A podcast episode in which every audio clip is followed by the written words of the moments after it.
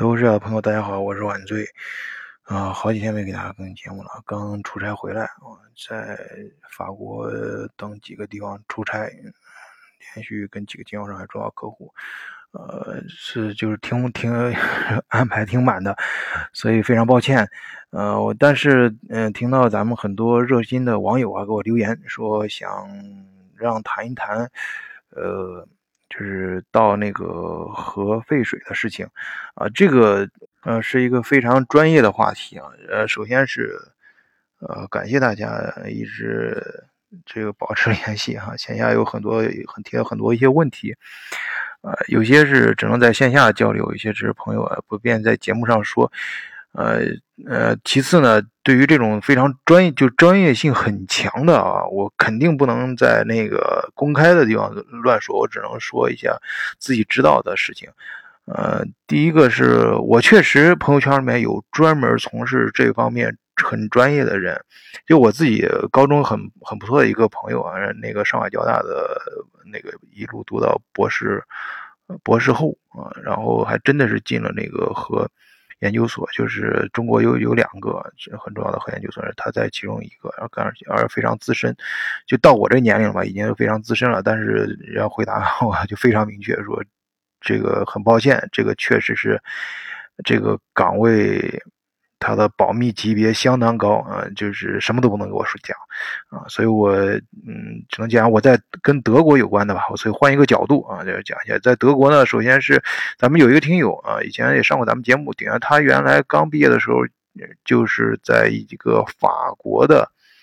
呃，这个跟核材料有关，就是专门生产核材料的这样一个呃公司里面工作，他首先他说是非常的。严格就是每次进公司的时候都要全身啊，包括车，你开的什么车车，啊里里外外都要给你扫描一遍，啊，以防呃进出带什么不该带的材料。然后是到工作的地方，那我说你在办公室有没有被辐射什么这些问题？他说这方面人家当然考考虑到了，就是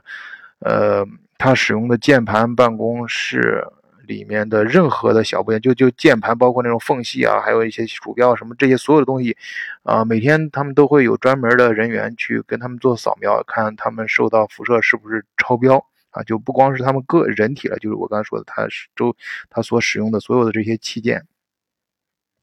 然后还有就是我，嗯，上学的时候啊，十几年前啊，在德国，呃，上大学的时候打工。跟假期工嘛，什么工都干。那时候那肯定最关心的就是哪个工种给的工资高嘛。其中有一个工种就是清理核材料啊，当然肯定不是那种非常核心的那种啊，那种那种的话，肯一般学生工干不了啊。就是反正我是没亲自去干，因为我一听这我都很恐怖。但有有人干过，他们说好像有些呃非洲过来的兄弟啊，就就胆子比较大的啊，或者对钱就是非常敏感的，就就就有那种。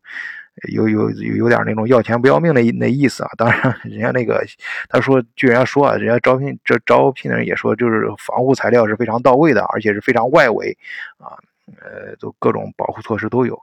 啊。然后，嗯，但是，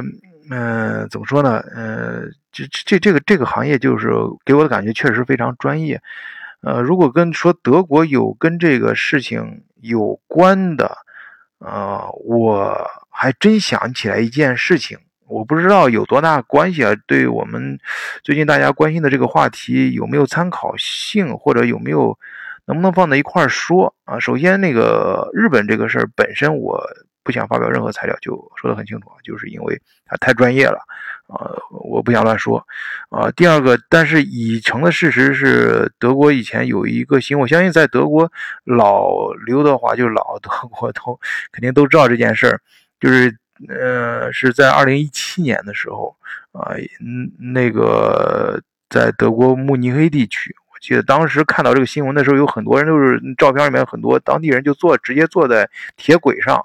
啊，什么事儿呢？就是挡火车嘛。那火车里面运的是什么呢？哎，运的就是核材料，哎，就是就是废材，就就核就是这种。呃，核有关的一些废材吧，就类似于像我们说这种呃废水什么，它可能是固体吧，反正具体咱也不懂啊。但是比较清楚的是，这一批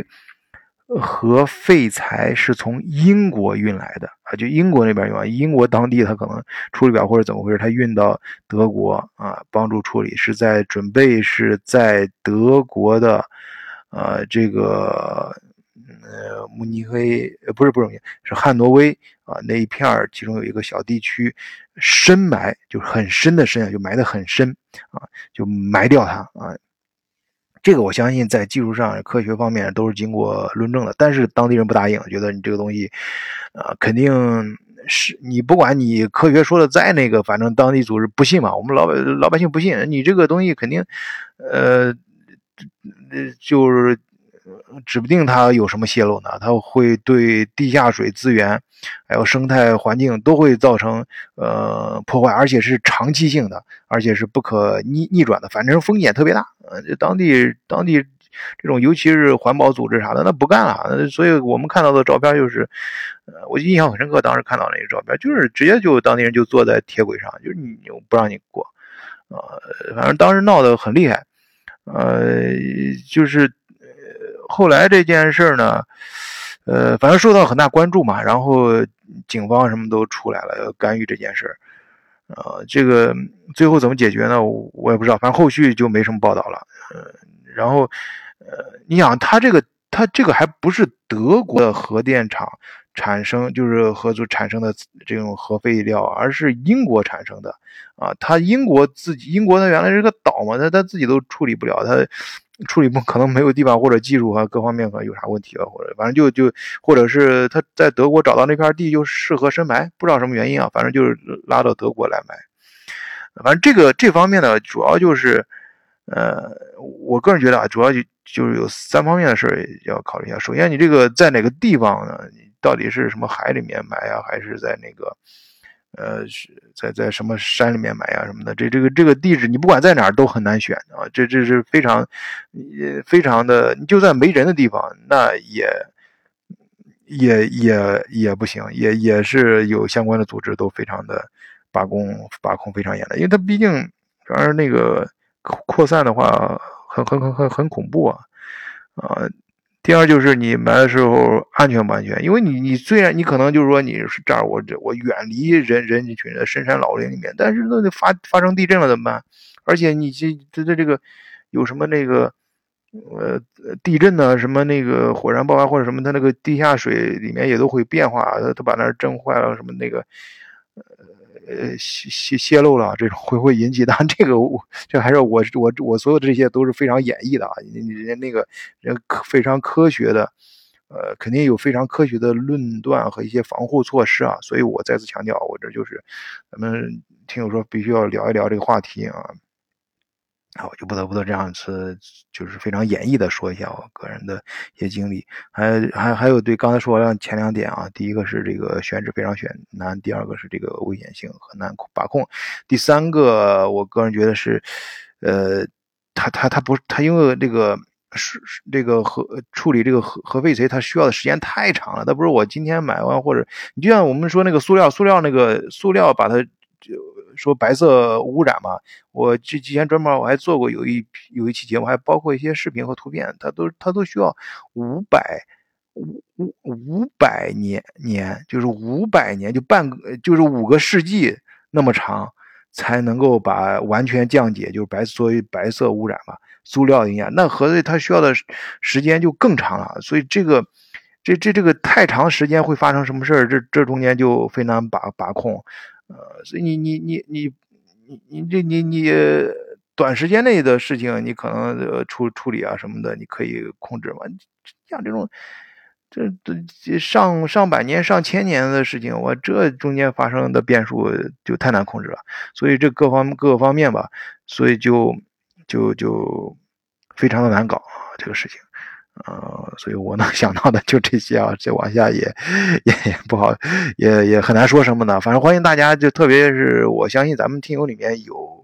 啊专业的人士或者懂这方面知识比较多的啊，可以在群里面跟大家分享一下啊，也欢迎在节目下方留言。好，我就说这些，谢谢大家，再见。